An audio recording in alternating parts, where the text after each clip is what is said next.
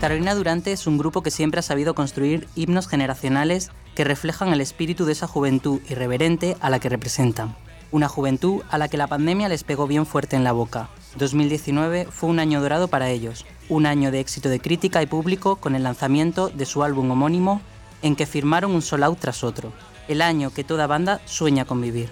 Pero llegó 2020 y Carolina Durante vio truncado su crecimiento espectacular sin poder hacer nada para remediarlo.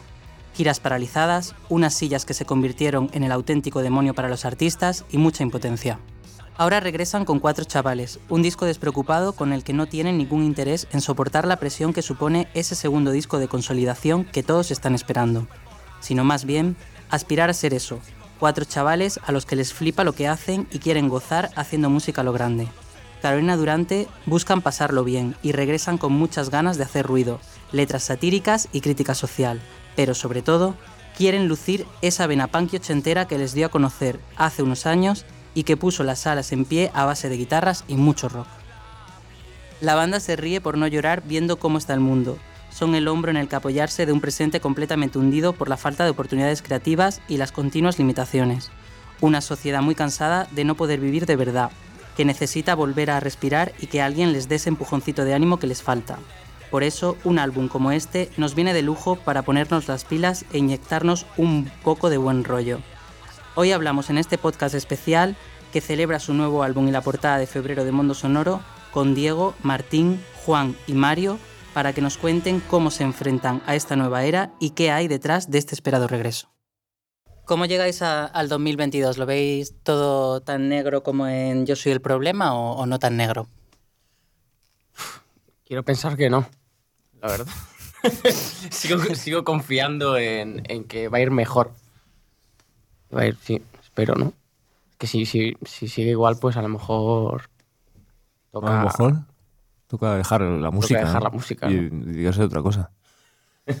Yo confío, yo confío. O sea, ahora mismo quiero que salga el disco, y es como lo único que hay en mi cabeza, como el viernes que viene. Y. Pero sí, espero que el 2022 esté bien. Por ahora hay buenas noticias. Hay una gira Bueno, hay un concierto en México por ahora. Hay cosas que tienen buena pinta. Festivales, no hay sillas. Hmm. Luego hablamos de las sillas. No hace falta. No. Podemos no hablar de sillas. bueno, y para seguir siendo positivos, eh, ¿cómo de muerta está la planta de la esquina viendo todo lo que está pasando en España ahora mismo? Yo tengo cactus, tío, aguanta. ¿eh? Solo tengo cactus. Ya Cactus y un potos. Ya, Eso no se muere. Empezamos a ser bastante cactus. no se muere, no se muere. Me rehuso. Resistiendo, tío. ¿Tú qué eres? Yo, bueno, no sé. ¿eh? Yo creo que aguanto. Tú aguantas, ¿no? Tu casa tampoco tiene mucha luz, así que a lo mejor ya, estás a, esto de palmarla. ya toca buscar otra casita de cabrón. Ya sé que sí. Ahora están saliendo así. ¿Y tú qué? Yo qué sé, un hierbajo ahí del monte, tío. Aguanta, pero. No la palmas, ¿no? Una planta de estas que ruedan, ¿no? Sobrevive. Palma, vuelve a salir otra. Tú eres el ave fénix. Claro, tío. Tus plantas son el ave fénix. Bueno, los que nos comimos aquel verano de 2020 en Madrid, encerrado en un piso eh, sin terraza y sin poder hacer nada, eh, cuando escuchamos Moreno de contrabando, pues nos, nos traslada total a, esa, a esa situación. ¿Cómo recordáis esa etapa? Pues lo último que quiero es que, es que me digas que te recuerdas a etapa. Pero evidentemente, claro, cuando, cuando escribo yo esa canción, pues hablo del, del en ese momento el, el, verano como... O sea, lo que, lo que esperaba que, que fuese ese verano, ¿no? un poco. Pero como tampoco quería que, que la canción recordase eh, a esos momentos, o sea, no queríamos en, general que el disco, eh, en el disco pudiese haber el menor atisbo de, de pandemia, a pesar de que la mayoría de canciones, ¿sabes? Todas las canciones se han escrito durante la pandemia y mmm, algunas de ellas durante la cuarentena. Entonces, Sí, es, la única que tiene como cierta referencialidad a eso, ¿no? Pero creo que se puede, se puede, superar. Sí, yo creo que, que, en 20 años, cuando la gente la, escuche, no, o sea, no hay nada no hay nada pandémico en ella. Claro. ¿Sabes?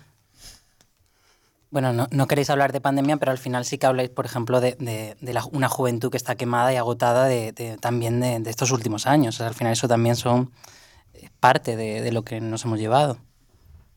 Bueno, pero eso viene de antes, ¿eh? Justo. Esto ha sido. bueno, no, no la gota, ha sido un chorro. Sí. El chorro que El, el océano, el océano que se comió, el océano que se comió el vaso. Es que cuando decimos no tan jóvenes, como que no, nadie se imaginaba, ¿no? Lo que iba a pasar. la verdad como que ahora peor aún. Es como Ahora si- ya no puedes hacer esas canciones, o sea, es como Total, deprimente. total, total. claro. De hecho, cuando salía alguna canción pues, de una temática similar, lo que podía ser no tan jóvenes o, o canciones así como un poco más de eh, hastío vital, era como, por Dios, no quiero, no, no esto fuera, fuera. Mm. Y bueno, a pesar de que de repente Houston, la de Yo soy el problema y tal. Pero sí es verdad que hemos intentado apartar como esos sentimientos. Sí. De todas maneras, la de Yo soy el problema eh, también la recuperamos de un intento de Sí. un proyecto de canción que intentamos para el primer disco que venía con que venía bueno este es un, un poema de bueno, la canción viene de un poema de un amigo nuestro que se llama Óscar García Sierra. Y, y entonces eh, esta canción ya intentamos hacerla en, en el primer disco y bueno pues por unas cosas o por otras no no germinó. Pero pero vaya que también tampoco viene de- específicamente por esto sabes son sentimientos de juventud en general Luego yo hablo en voy hablando así de de lo que creo que va el disco y luego veo la lista de canciones y digo, ah, no, pues no, ni va, ni va de esto. Entonces a veces Ya. me olvido de, de según qué canciones Ya. y digo, pues sí que tiene de esto que digo que no tiene. Pues que sí, ya. Pero está bien, está bien. Yo no dije, yo no dije eso. Soy muy de fijarme en lo bueno. Sí. Bueno, vamos a volver ahora entonces a las sillas y a... y ese amor que le tenéis, que además mm, mirando vuestro Twitter y eso, que luego también saldrán cosillas, eh, mm, vi que la vi, le- compartisteis un tuit de las cariño que era esa- un montón de sillas, una columna que decían los enemigos, en plan como total. Eh, bueno, contadme un poco eso, que, que- cómo veis en la situación, veis que verdaderamente vamos para adelante, y que nos van a dejar bailar de verdad. Sí, joder. Sí. O sea, yo- de decir que el movimiento lo empezamos nosotros, o sea, la, guerra, o sea, nosotros fuimos los primeros en tomar las armas eh, y las cariño, pues vinieron, vinieron detrás, pero al final Esto les va a Lo- gustar. lo- les va a los gustar. primeros en pronunciarnos públicamente en contra de las sillas. Igual fue señor Chinarro, ¿eh? seguro. De hecho, fue señor Chinarro. Creo que fue señor, señor Mierda. Chinarro. Bueno, vos- vosotros Pues, teníais, teníais una publicación que decíais también de que no entendíais por qué se podía bailar en las discotecas y no en los conciertos. O sea, fuiste Sí, muy claro, eso sí es verdad. Bueno, sí, o sea. También te digo que, bueno, perdón, si os Nada. estoy cortando siempre. No, no, o sea, yo creo que ya el punto, o sea, ya hay un punto de no retorno, yo creo, en este sentido, con, con ciertas medidas eh, con respecto al, al COVID y los contagios, ¿no? O sea, ya ha llegado, sobre todo llegados al punto de vacunaciones que tenemos y, y tal, como que ya no creo que tenga sentido lo de. O sea, es que era un, era un sinsentido como eh, lo aleatorio que era ciertas medidas para, para ciertos sectores y no otros, ¿no? Entonces. Bueno, de hecho, en Zaragoza siguen con sillas, Eh, ¿eh? claro, y- O sea, y- y- es que hablamos, de hecho, hablamos, desde, hablamos de desde- esto, claro. desde el punto de vista de, de Madrid. los madrileños. Sí. Por ejemplo, el Zaragoza Feliz Feliz hace poco hizo una publicación que no le parecía ni medio normal que de repente se estuviesen haciendo conciertos en el Wizzing o en la Riviera con 5.000 personas. 5.000, 1.000 personas, los que fueran, y a ellos les estaban metiendo una caña. De hecho, nosotros cancelamos un concierto en, en Zaragoza a finales de año y, y nada, es que es, es que es así, no... Hay, hay todavía en comunidades y hay que- no, no, no- no consiguen tirar para adelante con, las, con estas medidas, ¿sabes? Entonces, bueno, es cargarse sectores eh, culturales sin razón ninguna. Bueno, y al final es que como no nos dejen disfrutar de la música, vamos a acabar un poco como, como el asesino en serie ese que, que nombrabais en lo de No estudia. O sea, es que va a ser un poco ya de tomar rienda suelta a lo que pueda pasar. Ya que sé, tío, ya es, es difícil. Sobre todo hay hastío y hay cansancio y... Sí. No sé. Sobre todo que es absurdo porque de verdad, con todo el ocio nocturno se ha dado con mucha más permisividad que, que con la música. Y es que de verdad no, no, no tiene, ningún, no tiene ningún tipo de sentido. De eso. todas maneras, también se nota como en el, en el, en el público, como que tampoco hay, hay como hay recelo, ¿no? No hay ningún Sí. recelo en ir de fiesta a una discoteca, pero sí hay un poco de recelo a la hora de ir a un concierto. No Sí. sé. Es complicado todavía esto. que- que Es que faltan creo, que también el irse de fiesta es menos premeditado. O sea, tú de repente te vas a un bar. Te tomas te dos tomas- cervezas con la mascarilla y, a la dices, tercera "Hostia, cerveza eh, ya se te olvida, ¿no? Y dices, eh, "Kobe, ¿qué es eso? Vamos, vamos, vamos, vamos, vamos. y sin embargo, el concierto es algo como que tienes que te compras la entrada en frío. O sea, rara vez vas a un concierto. De calentada. Sí. Bueno, y también el, el tema de que te juzgan de una manera o de otra, porque al final en un concierto, mm, pues eso, en el Wizzing tú dices, eh, vas y estás con mascarilla, pero tienes a un montón de policías en la pista mirándote cada cinco minutos diciendo, ¿qué mascarilla llevas? ¿Cuál es la que llevas? Y no es coña, ¿eh? o sea, que yo en el último fue como se me acercaron y me dijeron, ¿esa mascarilla es real? Y yo sí. Tú no. Y tú no. Es mi cara. Y fue como así. Por eso te digo que al final yo creo que también tú sales de fiesta, te pones allí, te bebes algo, te sientas, te vuelves a bailar. una no te- gente que se tatúa la mascarilla ya directamente. ¿Te ¿no? Que no le rayen. Hostia, Esa es la el siguiente otro día fase ya. en el Sí, concierto Y no abrir la boca, claro, que si no también. en el concierto de Senra iban uno por uno, bueno, o sea, como con linternas apuntándote a la Claro. cara. Ahí como, ah, ponte mascarilla. Qué bueno que. De alguna manera, pues lo, lo entiendo. O sea, que Sí, hay claro. un cierto control sobre la gente. Pero claro, me hacía muchas gracias a Sí. los, los policías de la mascarilla. Tío. no vender ni agua, ¿no? Para que no te bajes la claro, mascarilla ni un segundo. no había, no había ni agua, tío. A ver, que no sé. Es, es, es- yo creo que es como ponerle, ponerle corchos al, al, al, al buque, ¿no? A los agujeros del buque. Bueno, os vais a México, contadme un poco de, de eso, del salto, de que teníais muchas ganas además y qué va a pasar. Pues niño. nada, bueno, de hecho, eh, íbamos, o sea, se suponía que íbamos a haber ido en 2020. Está bien en conjugado, mayo. está bien. Sí, ¿no? Sí, sí. ¿No? Sí, sí, es que te, has- te he visto pensar en Sí, si estaba bien o no. Muchas horas. Pues y- íbamos a haber ido en 2020, en mayo, y claro, justo, pues ya sabemos, ¿no? No hace falta repetirlo otra vez. Y, y entonces, joder, pues es ahí una cosa que, vamos, a mí por lo menos me... es como una especie de check, como en la lista de cosas que hacer antes de morir. Eh, me hacía muchísima ilusión y de repente se fue a la mierda, entonces, pues yo qué sé, yo me quedé un poco ahí con... como con las ganas, ¿no? Y ahora ya por fin, Bueno, espérate, Eh, macho. A ver, espera, espera. Bueno, Ya han empezado a cancelar conciertos. México. México se Ostras. veía como la, la- El oasis. eh, sí, como el país sin ley. y de repente, este, justo esta semana me han dicho que han empezado a cancelar algún bolo y tal. Bueno, Así pero Confiamos, confiamos. Sí, sí. yo voy igual, si eso... Yo voy, vamos de vacaciones a México. De hecho, en los peores momentos fue el país sin ley, literal. O Sí, sí, sea, no, allí hubo cual, un momento en el que todo el mundo estaba bloqueado, menos México. O sea, tú te podías entrar allí y decir, pues bueno, aquí estoy. Pero sí, sí. Bueno, ¿cómo habéis vivido vosotros el salto de actor de Diego a Encardo? Contadme. no que me cuente él, sino vosotros. Pues fuimos ahí a la Premier a verle. Nos comimos ahí una maratón. La serie entera. No, no, que esto, esto está Sí, guay la serie, me gusta. Es que estuviste esperando ahí, tú, esa es la... No, la verdad es que no- nos- fue muy divertido verle ahí en la, en la pantalla, nos reímos un montón. Sí. Era como, Dios mío, es, es Diego. Lo hace muy bien. Lo hace muy bien, pero ¿y si ahora de repente le da por... Bueno, pues mejor, ¿no? O sea, quiero decir, es si le gusta y... Hombre, a mí lo que, lo que más me... O sea, lo que me flipa es la música. Claro. A ver, también le te digo que nos, le preguntamos mientras rodaba y, y estaba, o sea, lo odiaba. no. Joder, es que no. Es verdad, por, Muy o sea, frustrado, muy- Tampoco, tampoco es una cosa, pero es verdad que yo no me sentía, por así decirlo, cómodo, ¿sabes? Como yo me puedo sentir cómodo en, en un escenario, que no, Mm. no lo llegué, pues eso, como a disfrutar. Yo, evidentemente, lo- ahora lo veo y digo, joder, qué guay, y, me y volvería a hacerlo y, vol- y me encantaría repetir. Pero, pero claro, hostia, es que no... mm, Es como el alpinismo, ¿no? Como lo pasas todo mal para subir la montaña, pero, Y luego pero ya cuando estás en casa otra vez dices, joder, lo volvería a puta madre. lo volvería. Me vamos para abajo otra vez.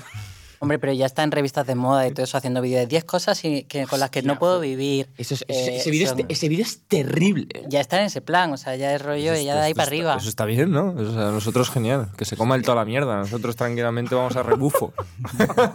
Tiene que tirar de nosotros. Eso es terrible. ¿Por qué es tan terrible? No, hombre. Es como bien. alpinismo. Ese vídeo es un, ver- un verdadero coñazo, ¿eh? Pues me pillaba sobao. O sea, ¿qué iba a decir de, pues, Me dijeron, lleva dos, 10 cosas imprescindibles. Me- era un vídeo. bolso. Eh, bueno, voy a mencionar el medio, a ver si. El Ventolin. claro, Sí. que te llevas como de gira o imprescindibles. El yo te lo puedo Eh, decir o sea- también. El Ventolin, las botas de quechua. Hostia, pues no las llevé, tío. No, no. Los, los Joder, Strepsil, tío. las pastillas para dormir. Sí, no sé. El móvil. No, hombre, es de, es de coña, es de coña. ¿Y, y la banda sonora de, de Cardo la habéis escuchado o no? ¿O Sí, la- sí, con las de Lucas? Viendo la, viendo la serie, sí la escuchamos. Bueno, y salían también. Sí, la, pues, la metieron en Spotify hace poco. ¿Quién estaba? Así el sello. Ah, pues ni idea. ¿La, has- la has sacado con, ¿La han sacado con alguien o qué? No, eh, Tripping You, Tripping You. o sea, Ah, en la sí, banda ah, también, ¿no? de- sí, sí, sí. Y de puta. Había un temazo ahí. Aparte de la banda zona como original, que es de Alex de Alex, Lucas, sí, hay, hay bastantes canciones ahí. Hay buenos temazos, sí. Bien seleccionados. Está muy bien. La Elite, Tripping You, Sí. puta madre. Sí, luego está Claudia Treisac también, que yo la conozco, que pone la parte vocal también de todos los temas, o sea, está, está guay. Ahí yo me- me- o sea, no, no he estado revisando, yo te digo de, oyendo la serie, ¿sabes? Vale. No caí, tío. o sea, no- No, no, pero sí, estando Diego, lo que mm, yo llegué a un momento y dije, a lo mejor sí hay que algo de participación por parte del resto de la banda en, en Ah, la banda sonora. propusieron, ¿no? Sí.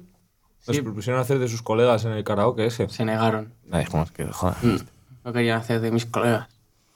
No querían fingir. Bueno, ¿y, y para Famoso en Tres Calles teníais a alguien en la cabeza o, o no? Porque al final todos conocemos a alguien que puede cumplir eh, esos requisitos, pero... Ten- hombre, tenemos al hacerla varias personas, se nos viene en la cabeza, claro. Muchas. Muchas, muchas entran en el, en el perfil. Sí. Pero no os vais a mojar con ninguna. No, hombre, no. Vale. Está feo. Vale. Se tira la piedra y se esconde la mano. Hombre. de toda la vida de Dios. Ya, eh, muchas de esas personas son colegas, ¿eh? De hecho, hay personas que se convierten en...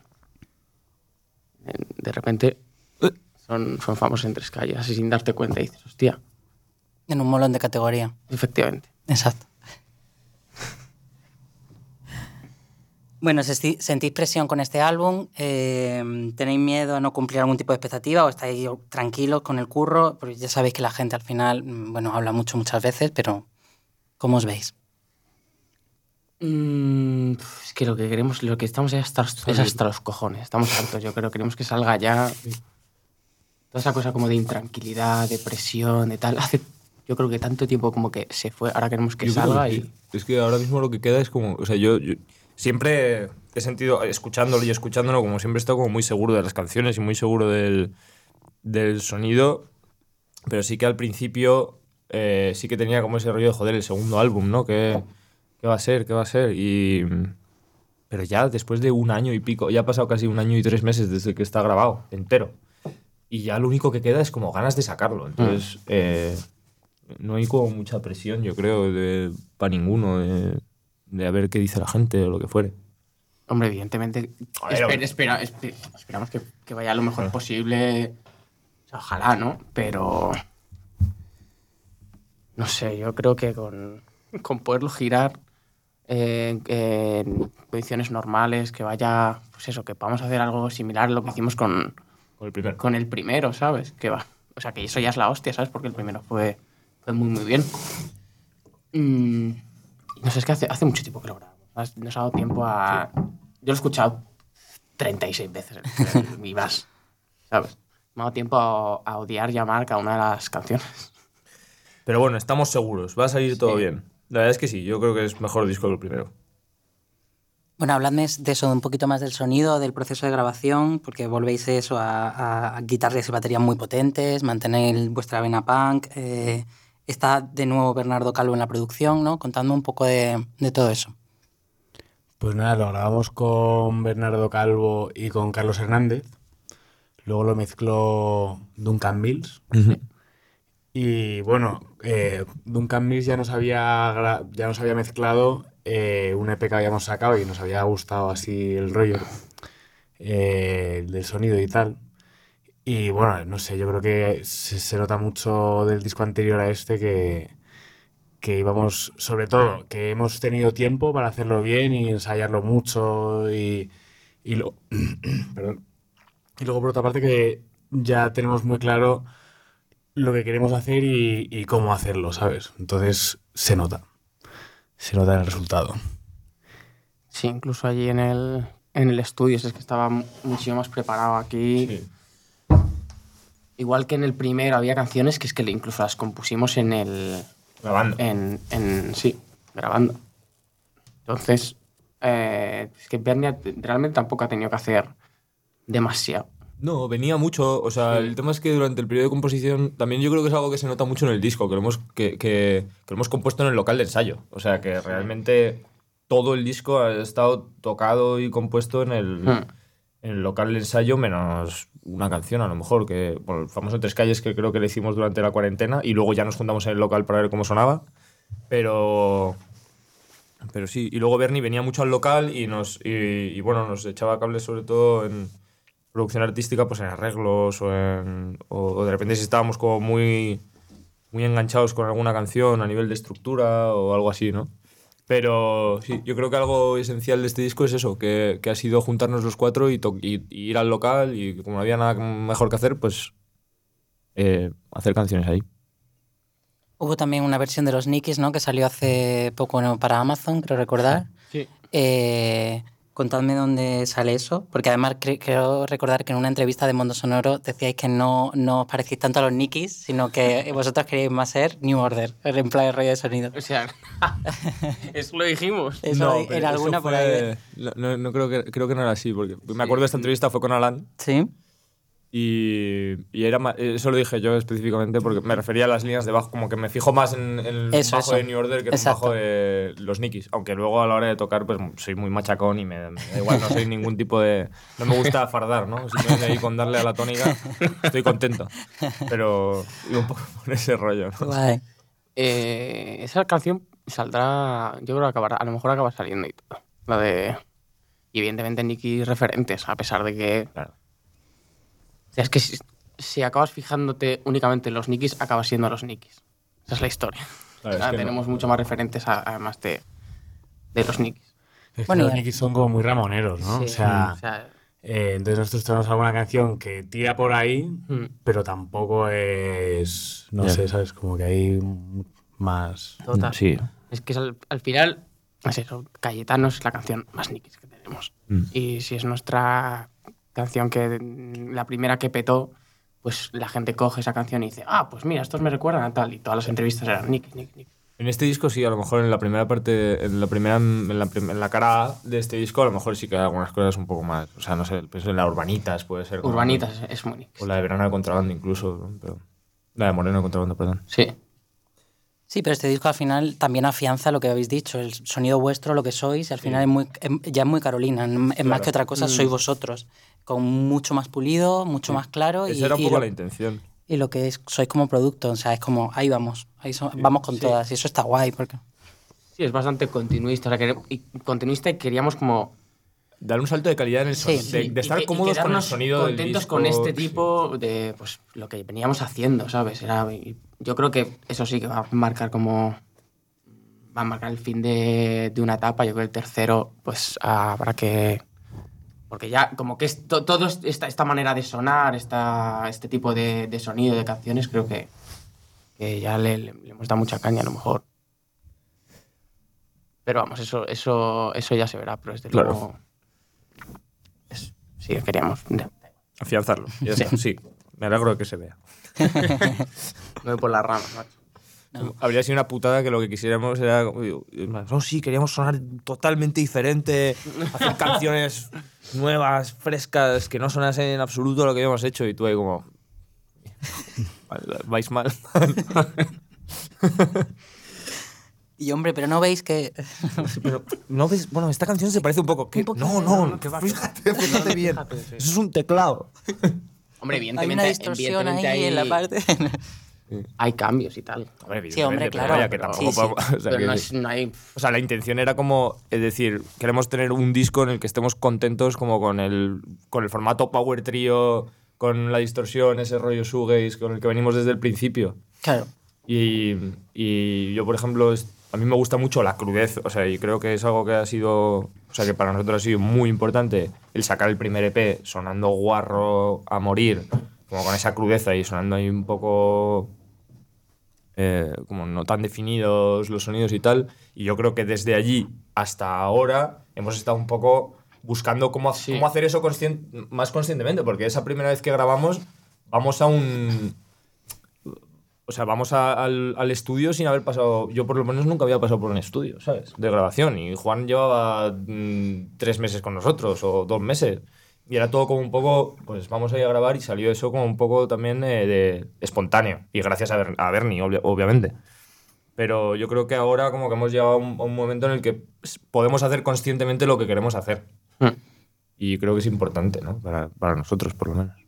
Y de todas maneras, cambiar de sonido de forma radical no tiene por qué ser mejor. Quiero decir, No, no, se no, puede hacer un disco luego, del luego. mismo sonido de puta madre que suene Es que igual de bien. Quiero decir, no, no tiene nada que ver.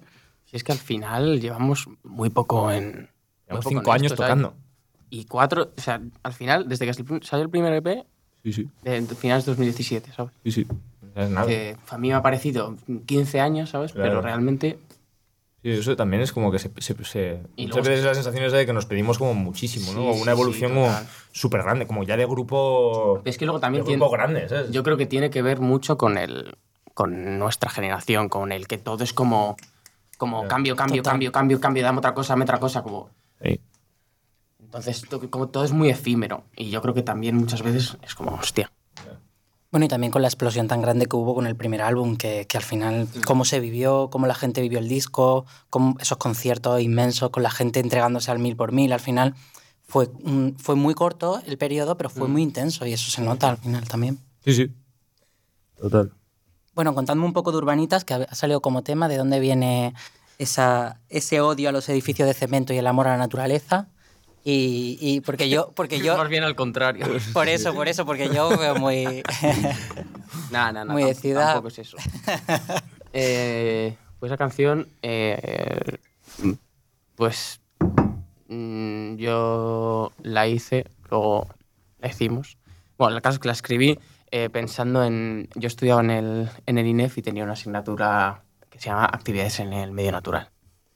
Y había una práctica que consistía en que, en que nos íbamos cinco días a la cuenca del Tajo. Entonces nos soltaban ahí y cada día nos decían, bueno, ahí no había ni cobertura ni hostias. Nos daban un mapa, un mapa físico, mapa, sí, y nos decían, estáis en este punto, tenéis que llegar hasta este otro. Te- Y no- os esperamos allí, no sé qué. Bueno, Con sándwiches. el caso es que eran, eh, pues no sé, siete horas, ocho andando todos los putos días. Ahí con el sol pegándote y con ampollas en los pies y cagando en el ahí.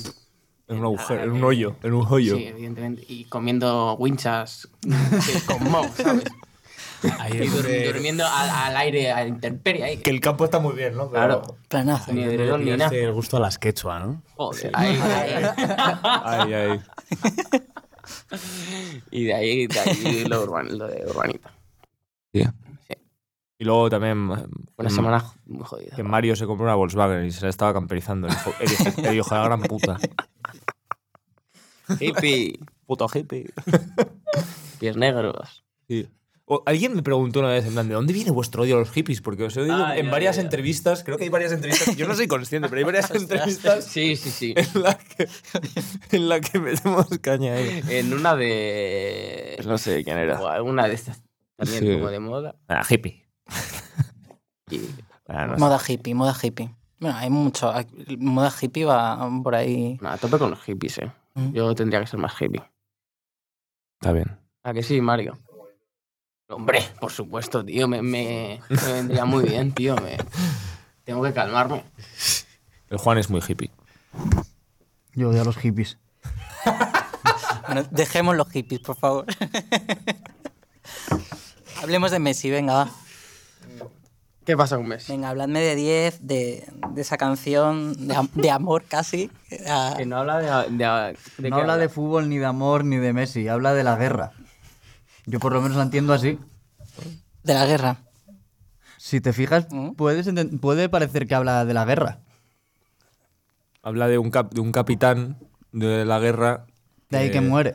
que sí, que le disparan por traidor y, y todo su pelotón como que como que va a la guerra por él. Es Ya- un punto de vista. El- Total, la portada también. O sea, que- Total, total. la portada. La portada es El- muy... el pelotón número 10. Sí, tío. Porque yo cuando lo escuché imaginaba como el meme del, del tío este que se fue llorando a la puerta desconsoladamente, el vídeo ese del, del tío que se fue a grabar cuando, cuando, cuando dejó, lo dejó Messi, que se fue a... Hostia, no he visto ¿no lo viste ese vídeo? Camp Nou. ¿Dónde se No fue? me acuerdo No lo he dónde se fue, que no se lo he viralizó como un tío que fue solo, como si se le acabara el mundo, Ah, llor- sí, sí, llorando sí. como... Pues Sí. no- no me Yo acuerdo. este vídeo lo vimos con Carlos en la furgoneta, Sí. 100%. Que fue muy grande Ah, aquello. Pues, pues no me Sí, acuerdo, sí. tío, de Un ese, señor llorando mucho. de ese vídeo. mucho. Era un poco parecido a cuando... a- a- hay un meme también de un señor que se va al Valle de los Caídos cuando... Cuando exhumaron el cuerpo de Franco, que se fue ahí a, a llorar, en plan, por el generalísimo. Pues algo así, pero con Messi, ¿no? Eso pasó. Queremos ir a misa. Queremos ir a misa, Queremos pero ir a Messi. queremos ir a Messi. Que de memes soy muchos también, que luego en Twitter hay alguna, alguno caído. Tendríamos que, que meter alguno más. Un poco de, un poco de internet. O la, pero es que al final te acabas, te acabas haciendo. Acabas siendo un grupo cómico. Sí. Stand-up, comedy. Parece que a todo el mundo se le exige hacer, hacer gracietas y ser gracioso. O decir cosas inte- inte- inteligentes. Sí. Uno o lo otro, ¿no? O las dos. O las dos a la vez. Hay que. eh, nosotros somos más del norm, normcore. Hay que como hacer contenido normal. Bueno, que te dé igual verlo. Como soso, ¿no? Soso. Soso. Soso, pero no rancio. No, ran- no, no, no, No no, rancio, no, no, no, solo no, soso. norma, no en plan. ¿sabes? No, normcore en el sentido de normal. Sí, sí, Como, Como un yogur natural. como un Exacto. yogur sí, sin azúcar. Pero Así- sin azúcar. así nos va. Así nos va. Como las galletas María. Así nos va. Qué pocos seguidores. Ala. Tenéis que trabajar más en red. Hay que cuidar la imagen, no más quechua. Patrocinio de quechua, ¿qué coño? Que es Salomón. Que no es que. Bueno, Salomon, da igual, marca de esquís también. Vamos ahí. Vale. Porque también os vi muy enfadados con lo de llevarse la Supercopa a Arabia Saudí, ¿no? Bueno, como media España, pero vamos. Sí, es que eso es bastante vergonzoso. La verdad. Porque decíais, cuidamos redes, pero filtros tam- ahí. Sí, es como ir a, a presentar el disco a. No sé. Sí, A ver. a Arabia Saudí.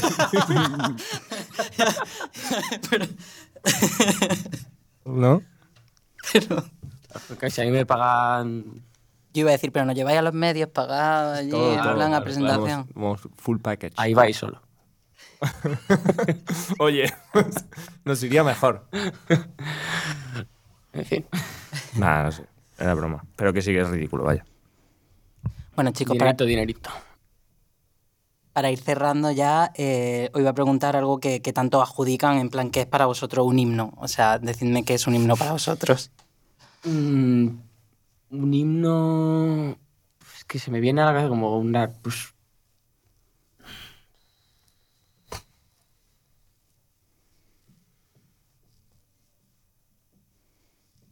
Porque no me diréis que nos dicen, Carolina Durante, hacen himnos. No, no, no, pero es que es, es el discurso. El, el- el Luis, Luis, nuestro manager, es como. Aquí, fal- faltan Cayetanos. Man, him- necesito Claro, himnos. claro. Dame himnos, 10 himnos. como las- lo- Lo que ya se los, exige- tres, los tres puntos para que una canción sea un himno.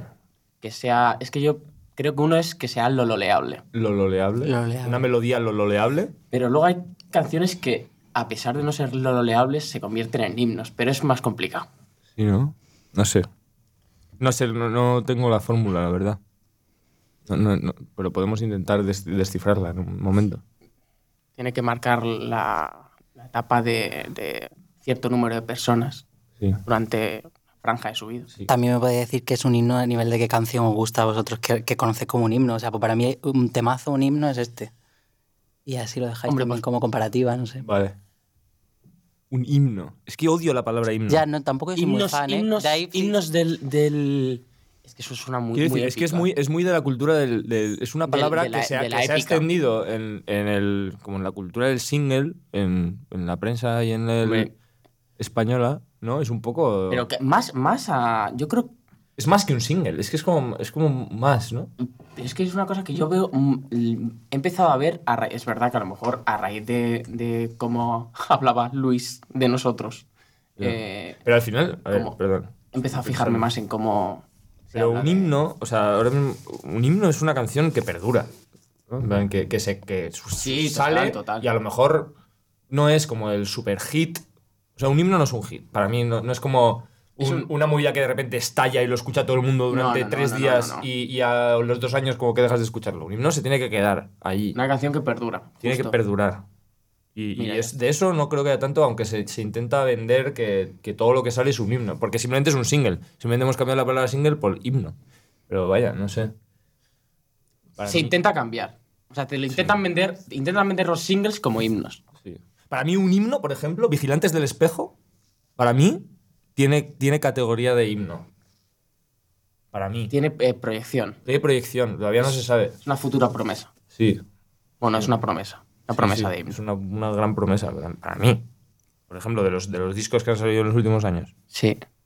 Eh, así más, más eh, lo importante es estar cómodo de carrera. Es bastante himnótica. Es bastante himno. Que seguramente sea himno para, so- eh, pues para, Para una pequeña. para sí. una pequeña. Pues para, para mí se acabará convirtiendo en, en un himno esa canción. Pero. Pero si tienes en cuenta desde el punto, más, desde el punto de vista como más de eh, himno, eh, eh, canción para masas que perdura, pues. No, pero si al final vuelve, por ejemplo, a una comparativa como en el fútbol, tienen su himno. Quiero decir que al final es importante Claro, para cada uno de ellos. Pues Claro. es un poco eso, pero adaptado a la música. Justo. El próximo disco lo van a hacer como de marchas militares. Directamente. Y, algún Y- cho- y algún chotis. Y ¿Qué de, y guerras, marchas militares, guerras. Claro. Y así ya. La guerra no, que ya tenemos en este. Califato tres Exacto, cuartos. exacto. Califato tres cuartos versión Madrid. Solo chotis y marchas militares. Versión bélica de, de 10. O sea, con videoclip de vosotros vestidos de militares en plan en la guerra. Bueno, pues nada, chicos, muchas gracias por venir y, y por esta entrevista, ¿vale? Y que, bueno, que vaya muy bien el disco. Muchas ¿A ti gracias. te ha gustado? A mí mucho. Y que disfrutéis de... Te he visto muy No contento. hemos visto convencido. Has respondido rápido, sí, ¿eh? Tampoco me has visto convencido a lo largo de la entrevista, sí, hombre. Ah, sí, estoy- Y que, que disfrutéis mucho de los directos y que nos veamos mucho por allí. Gracias. ¿Vale? Gracias. Hola. Chao. La verdad es que es una, una, una pregunta bastante putada que hacerle a alguien que te está haciendo una entrevista. ¿eh? Que le hace una entrevista a todo el mundo. ¿Te gusta el disco? Sí, claro. Es tu nuevo grupo favorito quieren dos canciones, pero que no son solo canciones, himnos generacionales. Son gente guapa, carne joven, nunca serán señores mayores, no son solo cuatro chavales, dicen que tienen superpoderes, el secreto del éxito no sé cuál es, la fórmula de el secreto del éxito no sé cuál es, la fórmula de